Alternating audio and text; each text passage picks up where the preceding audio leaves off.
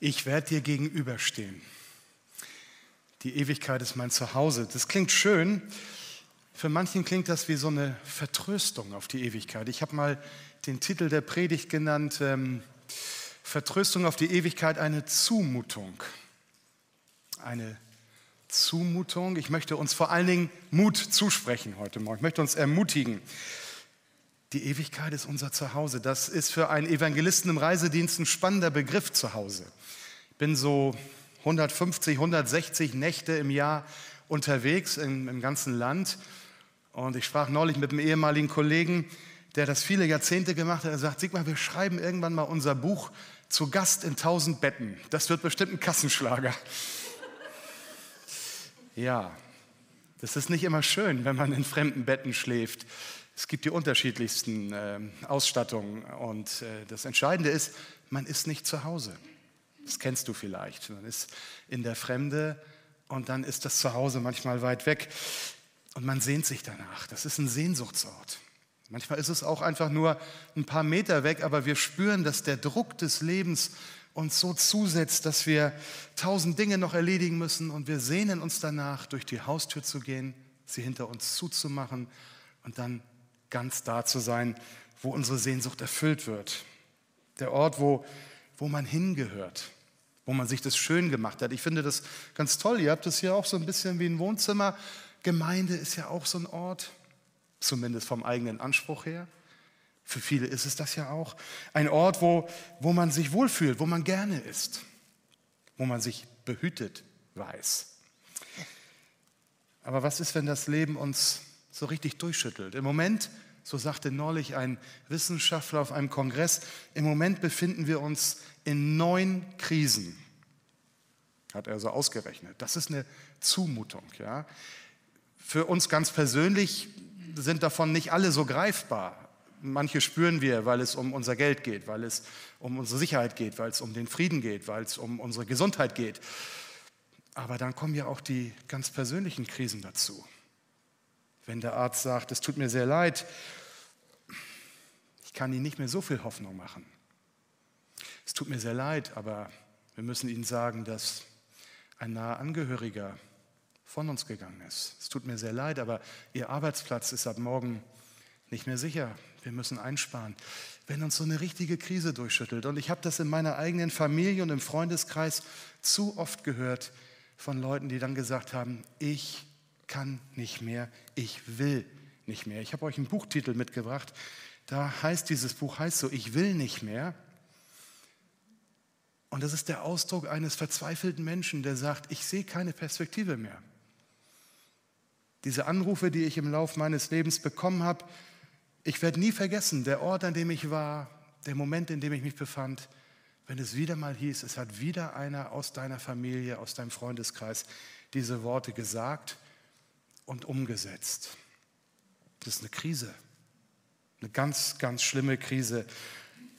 Und das zehrt uns aus auf die Dauer, wenn wir merken, dass Menschen ihre Sehnsucht nicht erfüllt kriegen, wenn Menschen das Leben nicht mehr aushalten, wenn Menschen sagen, ich halte es nicht mehr aus, den Schein aufrechtzuerhalten. Das war ganz oft so in den Gesprächen, die ich mit meinen Angehörigen vorher hatte.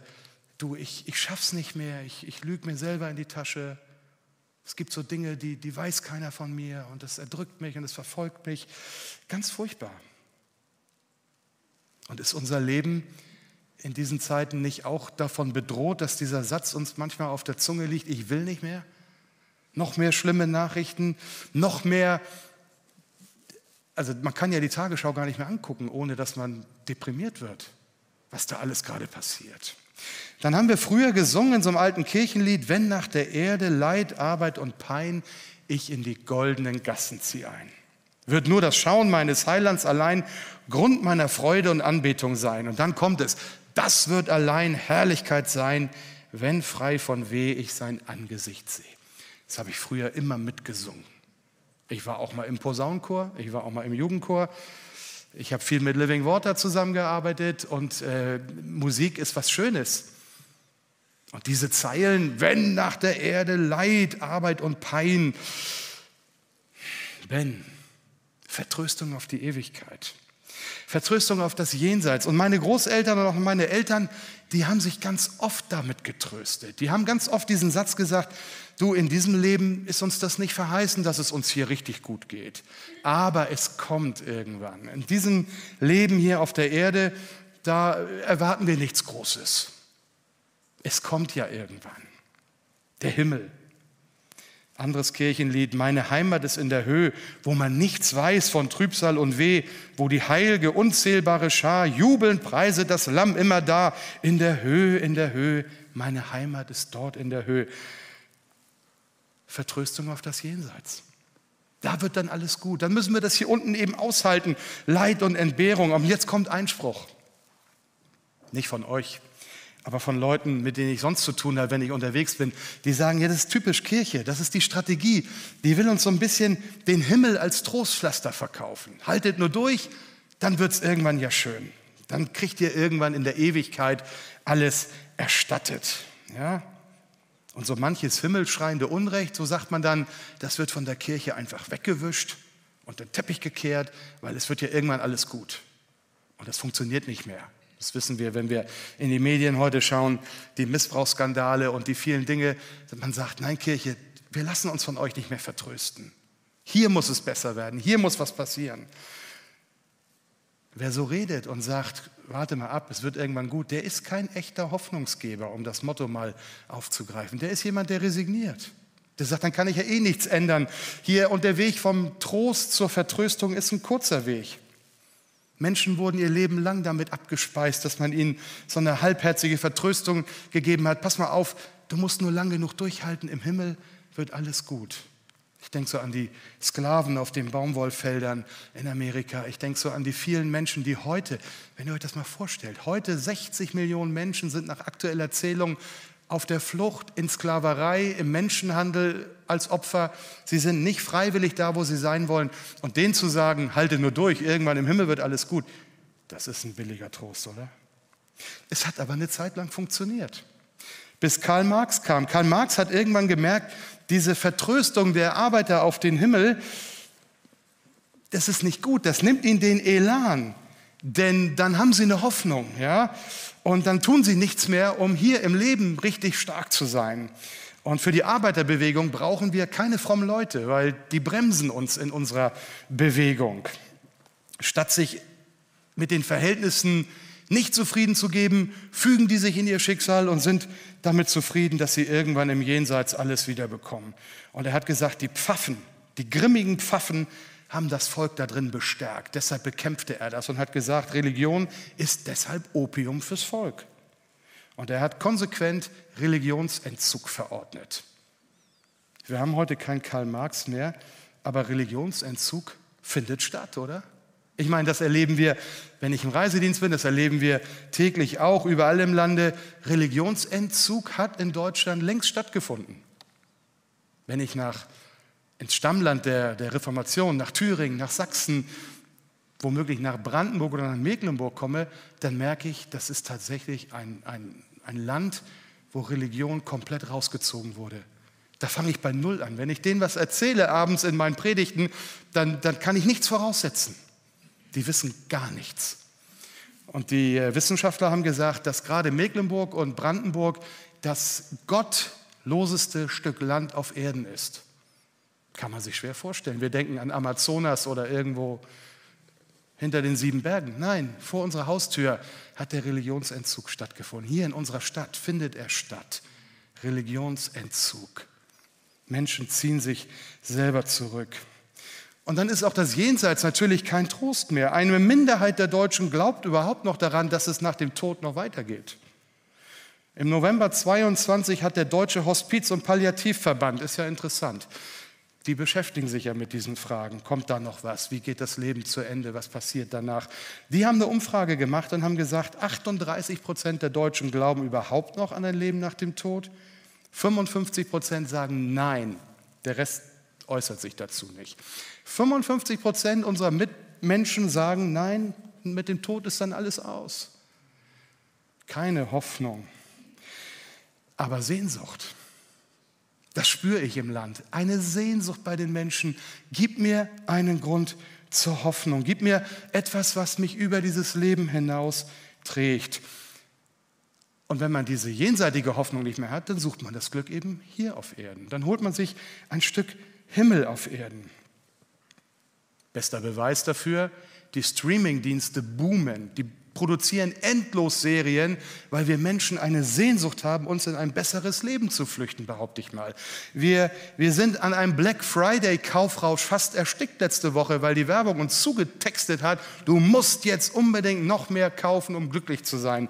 Wir sind in, in einer Weise Weltmeister im Verreisen, weil wir aus diesem Alltag herausfliehen wollen, um das Stück Himmel hier auf Erden zu haben. So eine Abwechslung vom Alltag, Sehnsucht ausleben können. Jetzt, heute, hier. Ohne eine Hoffnung auf ein Jenseits müssen wir die volle Erfüllung eben hier haben. Und das ist die Maxime unserer Zeit. Such jetzt dein Glück, such jetzt die Erfüllung, such jetzt deine perfekte Lebensgestaltung. Achte auf dich, auf deine Gesundheit, auf Zusatznahrungsstoffe, damit es dir noch besser geht. Himmel brauchen wir nicht holen wir uns auf Erden. Der Oxforder Professor C.S. Lewis, der Verfasser dieser tollen Narnia-Bücher, der hat äh, vor äh, fünf, drei Tagen seinen 60. Todestag gehabt. Ich hätte beinahe gesagt gefeiert. Nein, er hat seinen 60. Todestag gehabt. Wir haben ihn gefeiert, wir haben uns an ihn erinnert. Äh, C.S. Lewis hat gesagt, wenn ich eine Sehnsucht in mir finde, die keine Erfahrung in dieser Welt befriedigen kann, ist die wahrscheinlichste Erklärung, dass ich für eine andere Welt gemacht bin. Das ist stark. Wenn ich diese Sehnsucht, die ich habe, und jeder Mensch hat sie, das spüre ich auf meinen Reisen in der Seelsorge immer wieder, dass Menschen zu mir kommen und sagen, ich habe diesen Lebensdurst. Und den versuche ich mit allem Möglichen zu stillen. Das gelingt mir nicht. Ich habe eine Sehnsucht. Und dann rede ich vom Himmel und dann leuchten die Augen und dann sagen Menschen, das ist es doch. Ich bin wahrscheinlich für eine andere Welt gemacht. Luis hat recht, würde ich sagen. Ja, das ist so. Der Apostel Paulus sagt es ein bisschen anders. Er sagt, wir, wir leben hier in einem Haus, das nicht für die Ewigkeit gebaut ist. Und dann verbessert er sich noch. Paulus, hey, der ist ja eigentlich richtig gut in Sprache. Er sagt, es ist eigentlich gar kein Haus, es ist eine Hütte. Wir haben hier nur ein Provisorium, eine vorübergehende Unterkunft. Und das spüren wir auch. Dieses Haus hier, diese Hütte, das ist endlich. Das ist vergänglich, das ist manchmal brüchig, das ist manchmal nicht mehr sehr attraktiv. Wenn die Gesundheit abnimmt, wenn, wenn, wenn wir schwach werden, dann merken wir, wie zerbrechlich diese Hütte ist. Ich erlebe das gerade bei meinen Eltern. Mein Papa habe ich jetzt seit ein paar Monaten in der Kurzzeitpflege. Montag bringe ich meine Mama probeweise auch mal in die Kurzzeitpflege. Ja, wir werden alt und zerbrechlich und schwach. Und Paulus sagt, und das ist der Grund, warum wir seufzen. Solange wir in dieser Hütte sind, seufzen wir und sind beschwert. Paulus, du hast recht. Es ist nicht leicht, auf dieser Erde zu leben. Es ist, nicht, es ist nicht leicht, lange auf dieser Erde gelebt zu haben. Hier sitzen ja Menschen heute, die sagen, ich weiß, wovon du sprichst. Meine Kindheit habe ich auf der Flucht zugebracht. Meine Jugend in ganz schlimmen Verhältnissen. Wenn mein Papa erzählt, wie er mit acht Jahren seine beiden Schwestern, seine Mutter und seine Großmutter damals aus Stettin nach Norddeutschland auf der Flucht begleitet hat und mit acht Jahren sich um diese vier Frauen gekümmert hat, dann weiß ich, was es heißt, seufzen und entbehren. Und das geht weiter so durchs Leben. Wir haben Phasen, wo wir sagen, ich kann nicht mehr, weil wir einfach zu viel auf dem Buckel haben. Und dann flüchten wir uns natürlich in die dann doch wieder so schöne, gute alte Zeit. Obwohl wir wissen, die war gar nicht gut. Früher war alles nur nicht besser. Ja, es war früher, ja. Interessant ist, dass wir uns eine große Sehnsucht bewahrt haben in die Zeit, wo Twix noch Reider hieß. Ja? Habt ihr es mitgekriegt? Vor ein paar Monaten hieß es plötzlich wieder Reider. Es gab eine Sonderedition, damit unsere Sehnsucht nach der guten alten Zeit mm, gestillt werden kann, oder? Ich habe es versäumt, mir so einen Riegel zu holen. Ich hätte so gern meinen Kindern gezeigt, dass es wirklich mal Reider hieß. Ja? So es. Die gute alte Zeit, wo Kinder noch Respekt hatten, wo Autoritäten noch gehört wurden. Paulus blickt auch zurück. Er trauert auch ein bisschen, bisschen im Vergangenen nach, aber er setzt seine Hoffnung auf das, was kommt. Er sagt, wenn diese Hütte, dieses irdische Provisorium abgebrochen wird, dann haben wir einen Bau, den Gott selber gebaut hat, der nicht mehr abgerissen wird, nicht mit Händen gemacht. Ewig wird dieses Haus bestehen. Und da werden wir leben. bei Gott. Wenn ich mit Leuten rede, die keine Ahnung davon haben, dann gucken die mich an und sagen, das ist ja schön, dass du das glauben kannst. Wisst ihr, was mich erschrickt? Wenn ich das mit Leuten wie euch heute Morgen bespreche, gucke ich auch in Gesichter und manche sagen mir, ist ja schön, dass du das glauben kannst. Aber so richtig, ich weiß nicht. Wird es wirklich so sein? Kann es wirklich so sein? Ich stehe oft an Gräbern, das gehört auch zu meinem Job.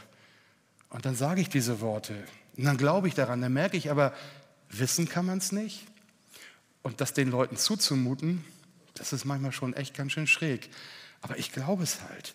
Ich glaube, wie Paulus sagt, dass das Sterbliche wieder vom Leben verschlungen wird, dass Gott uns dieses Leben vorbereitet hat. Er hat uns eine, eine Anzahlung gegeben. Wir haben davon gesungen. Er hat uns seinen Heiligen Geist gegeben. Gott ist der Hoffnungsgeber, der uns eine lebendige Hoffnung gibt. Das ist so schön, dieses Wort vom Heiligen Geist, den Gott uns gibt als eine Anzahlung, sozusagen als eine Vergewisserung, weil wir, wenn wir seinen Geist haben, spüren, dass da eine Wirkung ist, die überirdisch ist. Spüren, dass es eine Zukunft geben muss, die nichts mit diesem Leben zu tun hat, eine unendliche Herrlichkeit. Und dagegen ist das, was wir hier erleben, alles nur ein Schatten. Wir spüren das, wenn wir seinen Geist in uns haben, weil wir diese Wirkungskräfte erleben können, wenn wir sie erleben.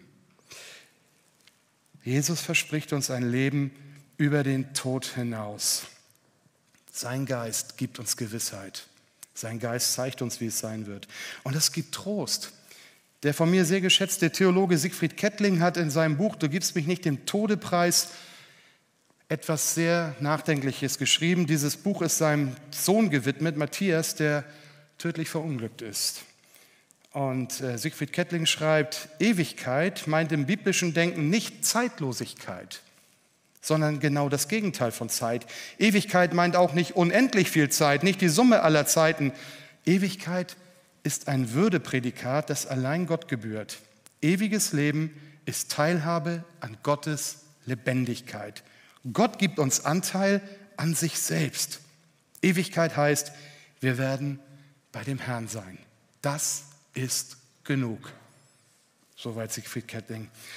Wir werden da sein, wo wir hingehören unser Zuhause irgendwann erreichen. Da müssen wir noch hin, da müssen wir noch durch.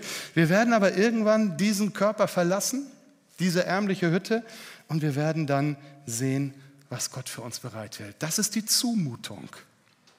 Das mutet Gott uns zu, dass wir daran festhalten an dem Glauben, dass wir das Ziel einmal erreichen, dass wir sagen, ja, wir werden dieses hier alles nicht mehr haben wollen. Wir werden zurückgucken und sagen, pff, Gut, dass wir das hinter uns haben. Jetzt fängt das Leben an, aber das wissen wir erst, wenn wir da sind. Wenn nicht sein Geist schon hier wäre, der uns immer wieder daran erinnern würde, die Sehnsucht immer wieder wach hält. Die Entscheidung, ob du die Ewigkeit als Vertröstung empfindest oder ob sie für dich eine Gewissheit ist, die Entscheidung triffst du jetzt. Jetzt. 2. Korinther 5, Vers 17, darum ist jemand in Christus, so ist er eine neue Kreatur dann ist das Alte vergangen, Neues ist bereits geworden. Wenn du dich hier Jesus anvertraust, wenn du dein Leben wirklich Jesus hingibst und sagst, du bist der Herr, du bist der, der in meinem Leben die erste Rolle spielt, it's all about Jesus, dann bist du schon Teil der Ewigkeit. Dann hast du Anteil durch den Geist, dann hast du eine Wirklichkeit, die du hier schon erlebst. Paulus sagt, ihr seid gestorben, aber ihr seid jetzt schon mit Christus auferstanden. Gestorben im Sinne von dem alten Leben gestorben. Die Sünde ist begraben. Wir sind neugeboren. Neugeboren in eine ewige Zukunft. Hast du das verstanden? Ich weiß nicht, ob du das mit deinem Verstand begreifen kannst. Hast du das im Herzen? Du, du bist jetzt schon Teil der Ewigkeit. Die nimmt dir keiner mehr. Der alte Mensch ist gekreuzigt hat alles bekommen, was wir verdient hätten, damit wir alles bekommen, was Jesus verdient. Und das ist die Zusage Gottes.